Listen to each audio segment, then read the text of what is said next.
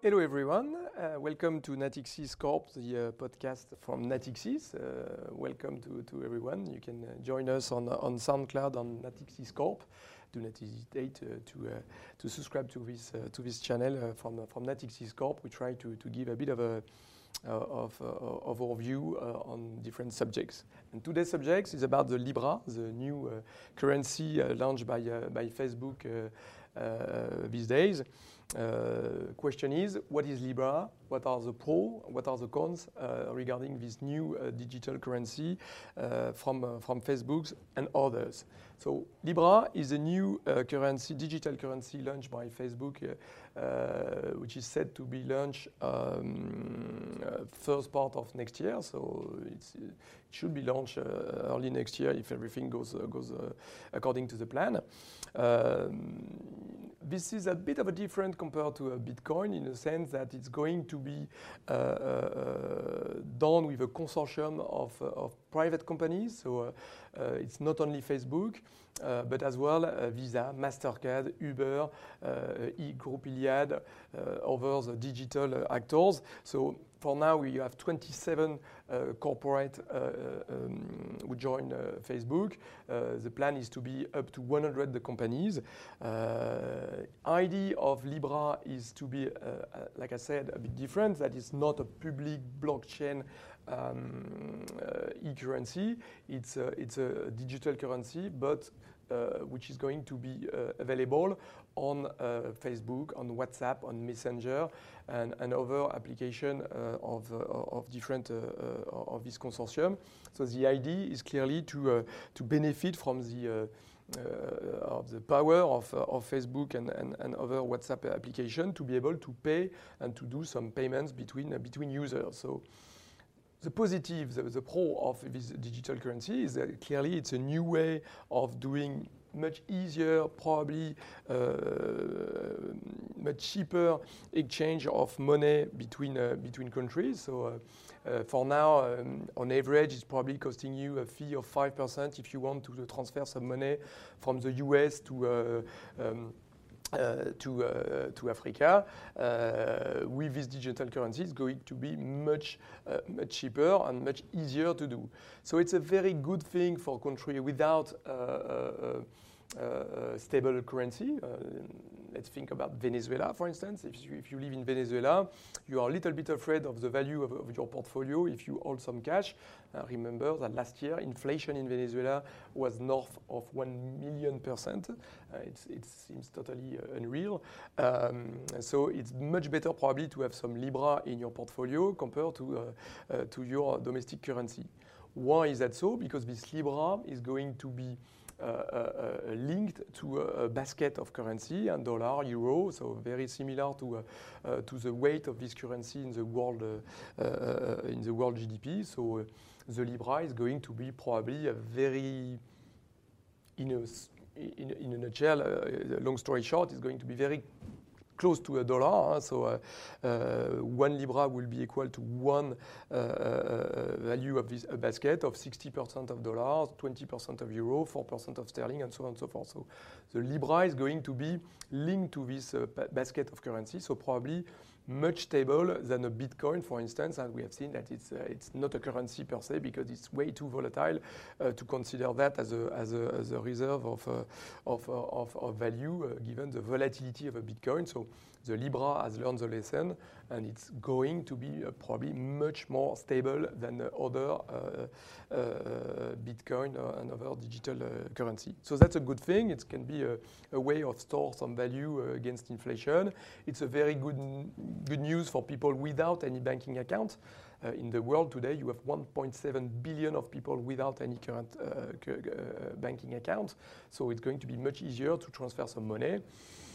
Nothing new here uh, in a way. Uh, WeChat in China is doing that for years with billions of exchanges.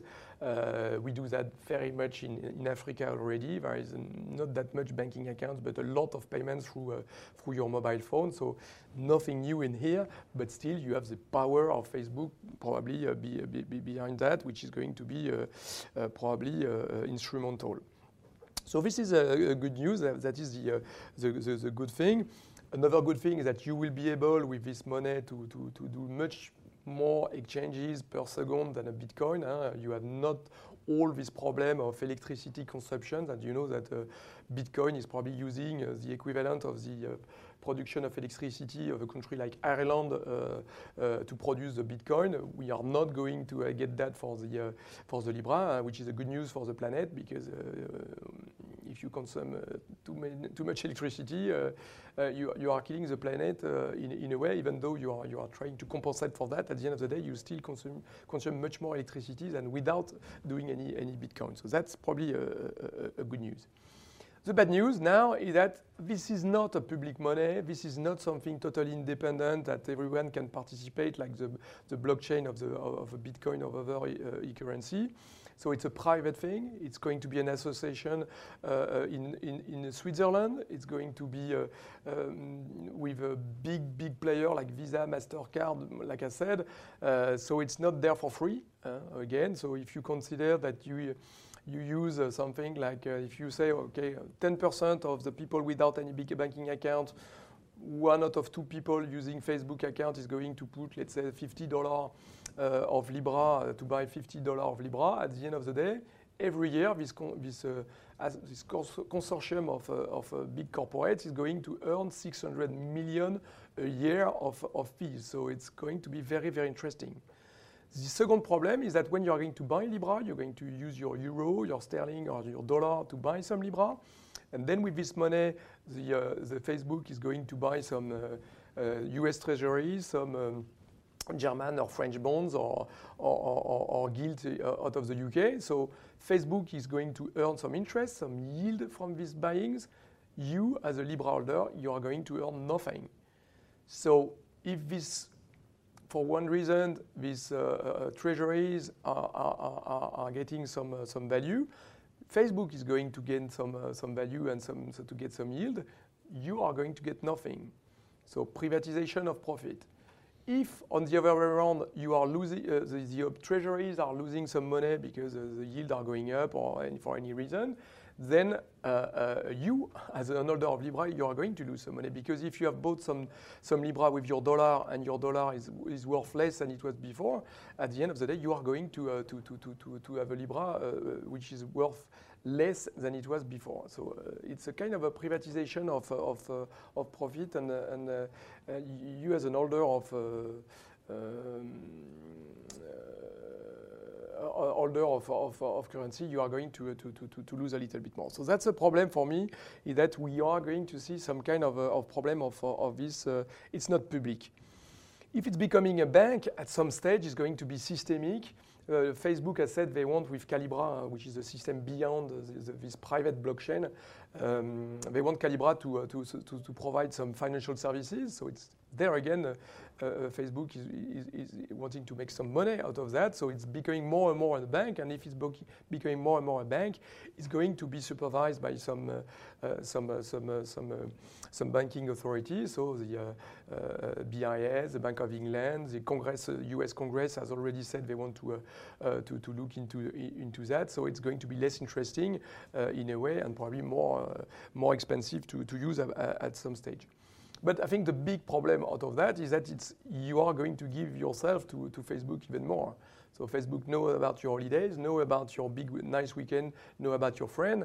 Now, if you want to, uh, to use Libra, in a way, you are, you are making yourself uh, uh, even more in the end of Facebook in a sense that uh, at some stage, you can totally imagine that Facebook is going to use what it sees in its, uh, in its pages to see if you, have a, if you are a, a good uh, uh, consumer with a nice uh, credit profile and they want to give you a nice uh, rate for your, for your credit because you are, uh, you are having good notes in, in, in their credit scaling that they are going to do as a, as a new sort of bank. So watch out you have all this uh, uh, use of your private data, uh, which is, I think, very, very important. And we know with uh, Cambridge Analytica that uh, Facebook is not at the forefront of that.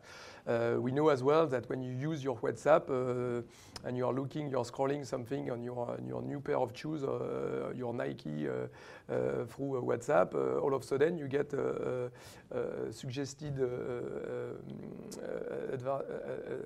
um, advertisement by, by, by, by, Nike in your Facebook. So the, the, the, it's very, very, very easy for Facebook to, uh, to, to, uh, to use one and the other. So watch out. You are, you, are, you are giving yourself even more to Facebook in, in, in the future. The other things to, uh, to, uh, to, to, to, mention probably is that uh, it's, it's not new, like I said, it's, used, it's, it's already done with WeChat. Uh, some central banks are really thinking of turning digital. Uh, the Riksbank in, the, in, in, Sweden, for instance, it's, it's, it's, it's very, very advanced in, in turning into e-krona. So maybe it's, it's better to have a bit of a control, uh, independent public control with the Bitcoin, or to have some public uh, by a central bank, which has done that for years, and it's, uh, it's not a big corporate behind that. Uh, well, watch out. And to, to finish with, so to, to summarize, the good thing is that it's digitalization even more, so less cash, uh, less, uh, uh, less use of, of cash, which is use, can be used by a lot of drug um, dealers, terrorists, uh, and it's difficult to, uh, uh, much easier to avoid attacks with that. So I think the digitalization of money is very interesting. It's very interesting for, for um, emerging country without any banking account to transfer some cash, cash from Libra, through Libra. It's going to be much easier, so that's a good thing. The bad thing is definitely the use of your private data. Facebook has to prove something there, and it's not done yet.